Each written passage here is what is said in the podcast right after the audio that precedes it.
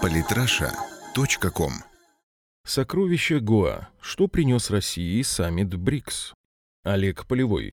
Кто-то может радоваться, а кто-то плакать, но об однополярном мире нужно забывать. Российско-индийские переговоры и саммит БРИКС 15-16 октября в индийском штате Гуа прошли под знаком потрясающих воображения сделок между незападными экономиками и жестких высказываний о международной обстановке. И как метко подметил один журналист, описывавший происходившее на Гуа, по итогам встреч стало ясно, что Хинди и Руси по-прежнему пхай-пхай. В ходе российско-индийских переговоров саммита БРИКС и встречи лидеров стран-участниц организации с главами делегаций участников регионального форума государств Бенгальского залива «Красной нитью» проходили две основные темы Экономика, борьба с международным терроризмом. При этом и Индия, и Китай заявили о своей солидарности с Россией в вопросах противодействия распространению террора. Что же касается экономики, то тут потрясающе результативным оказалось сотрудничество между Москвой и Нью-Дели. В первую очередь Россия и Индия создали совместный инвестфонд на миллиард долларов. Также Роснефть, ВТБ и консорциум международных инвесторов во главе с Трафигура приобрели 98% акций индийской компании SR Oil Limited. Таким образом, российский нефтяной гигант стал собственником 49% одного из ведущих нефтеперерабатывающих заводов Азиатско-Тихоокеанского региона стоимостью около 13 миллиардов долларов и порта в Вадинаре, который оценивается примерно в 2 миллиарда. Кроме того, российские нефтяники приобрели также сеть из около 2000 2700 автозаправочных станций, работающих под брендом SR. Для реализации данной сделки ВТБ предоставляет 3,9 миллиарда долларов индийской группе SR Energy Limited, которые позволят реструктуризовать долг SR Global Fund Limited. Так, между делом российскими финансистами была проведена одна из крупнейших инвестиционных сделок в истории Индии.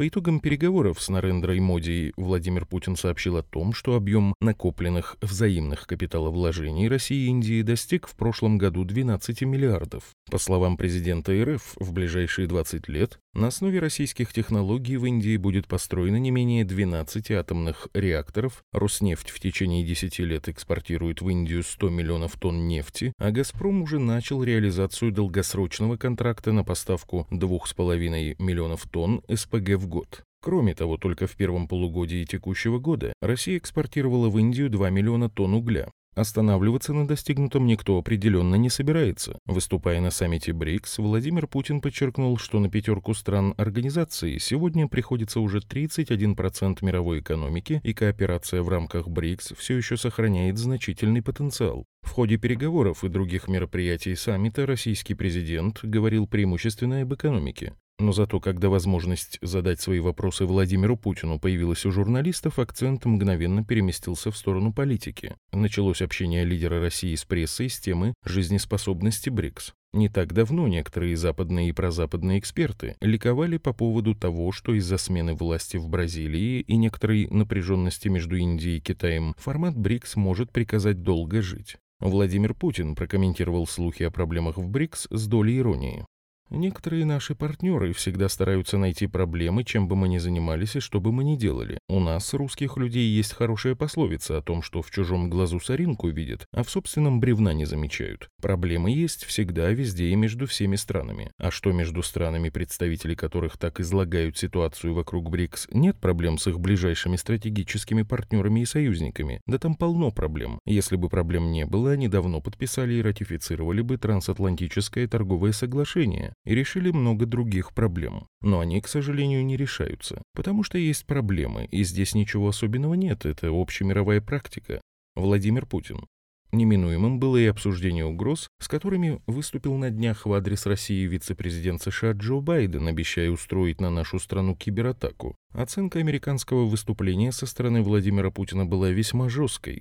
От наших американских друзей можно ожидать всего что угодно. Что он такого нового сказал? Мы что, разве не знаем, что официальные органы Соединенных Штатов за всеми подглядывают и всех подслушивают? Это же хорошо всем известно, и давно уже это никакой не секрет, свидетельства этому достаточно. На это тратятся миллиарды долларов, АНБ работает, ЦРУ работает, другие службы, есть и свидетельства, есть и полные признания. Причем следят не только за своими потенциальными противниками, за теми, кого они считают таковыми, но и за своими союзниками, в том числе самыми близкими. Сколько нам скандалов известно о прослушках первых лиц государств-союзников Соединенных Штатов, так что здесь нового? Да ничего. Единственная новизна в том, что впервые на таком высоком уровне Соединенные Штаты признают, первое, что они этим занимаются, и второе, в известной степени угрожают, что, конечно, не соответствует нормам международного общения, это очевидно. Владимир Путин. Явное выходящее за нормы приличия поведения Вашингтона российский лидер связал с нервами американского режима в период предвыборной кампании и намекнул на желание заокеанских партнеров отвлечь внимание населения от нерешенных вопросов вроде гигантского госдолга и нерешаемых конфликтов на Ближнем Востоке. Частью наработанной схемы американской власти по отвлечению внимания избирателей от этих проблем является, по словам Владимира Путина, и создание из определенной страны образа врага с последующим объединением наций для борьбы с ним. Иран в данной роли оказался неэффективен, Россия же подошла Белому дому куда лучше. Прокомментировал глава России нашумевшую отмену своего визита во Францию.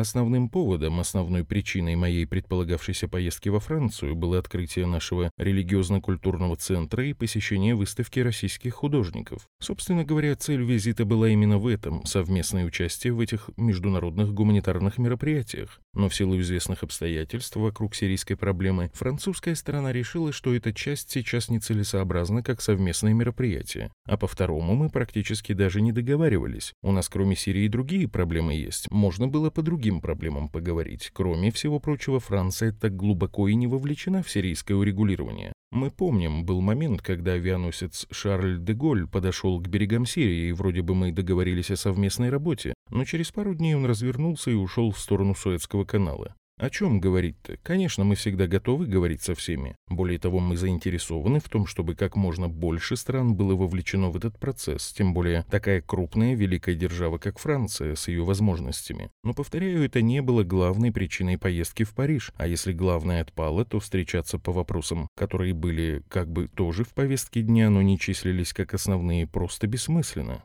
Владимир Путин. Отдельно упомянул Владимир Путин о перспективах развития отношений с Индией. Индия – колоссальный рынок. 1 миллиард 250 миллионов человек. Причем значительная часть населения Индии живет на достаточно высоком уровне, уже на уровне среднеевропейских доходов. То есть рынок здесь очень большой для наших товаров. Мы старались найти дополнительные ниши для этого сотрудничества. А здесь многое возможно, прежде всего в развитии, допустим, нашего сотрудничества в космосе, авиации и машиностроении в целом. Владимир Путин. Ну и, конечно, одной из центральных тем, которые Владимир Путин обсуждал с журналистами, вполне ожидаемо стал украинский кризис. Президент России поделился со своими собеседниками соображениями по поводу того, что встречу глав государств в нормандском формате считает преждевременной до того момента, пока помощники лидеров четверки не продвинут диалог достаточно далеко. Кроме того, президент РФ дал понять, что киевский режим фактически отказался выполнять политическую часть Минских соглашений. Я знаю, что мой коллега-президент Порошенко опять пытается переложить какую-то ответственность на Россию, ссылаясь на неурегулированность в сфере безопасности. Я считаю, что это только предлог, чтобы ничего не делать в политической сфере. Владимир Путин. Владимир Путин объяснил, что без заблаговременной полной амнистии и закрепления особого статуса Донбасса в Конституции Украины нет в принципе никаких гарантий того, что Киев готов к решению проблем Юго-Востока. При этом президент РФ дал понять, что санкции, связанные как с украинской, так и с сирийской ситуацией, есть и будут контрпродуктивны. Что касается санкций, вы знаете, наше отношение к любым санкциям – это контрпродуктивно, вредно, ничего хорошего в этом нет. И главное, они никогда не достигают целей, которые ставят перед собой те, кто эти санкции вводит. Вообще, что касается санкций в отношении России, к чему бы не привязываться, к событиям на юго-востоке Украины, каким-то другим, допустим, даже к Сирии, уверяю вас, цели тех, кто формулирует эту политику и продвигает ее, не решить конкретную проблему, в данном случае проблему юго-востока Украины, а просто сформулировать политику сдерживания России. Если бы не было Украины, придумали бы что-нибудь другое. Просто сам факт, что Россия не становится, а думаю уже стала полноценным игроком на международной арене, демонстрирует внутриполитическую консолидацию, кстати говоря, при желании работать со всеми партнерами, видимо, не очень устраивает. Владимир Путин. Владимир Путин подчеркнул, что отношения России и США расстроились отнюдь не из-за Сирии. Вы вспомните, что происходило вокруг Югославии, оттуда все и началось, я еще и президентом не был. Я, что ли, развернул самолет над Атлантикой? Это, по-моему, Примаков сделал. Кстати говоря, и Борис Николаевич Ельцин все был хорош да хорош, а как только занял достаточно жесткую позицию по отношению к Югославии, сразу все начали припоминать, что он и выпить любит, и то, и все, и это, и пошла компрометация. Вот все и началось. Понимаете, я уже только что сказал, не нравится наша независимая позиция, вот в чем проблема.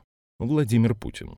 Он указал на то, что из-за действий Запада Ливия фактически перестала существовать и стала, как и Ирак, центром международного терроризма. Что же касается российских контрмер, которые были предприняты в ответ на западные санкции, то Владимир Путин подчеркнул их позитивное влияние на российскую экономику и в жесткой форме пообещал не отменять их, несмотря ни на какие призывы, исходящие от партнеров. «Фиг им», — заявил президент России. Здесь глава государства явно высказал то, о чем думает большинство россиян. В ситуации, когда наша страна является одним из ключевых членов группы, объединяющей почти треть мировой экономики, угрожать нам санкциями и пытаться выдвигать в наш адрес ультиматумы как-то даже немного нелепо.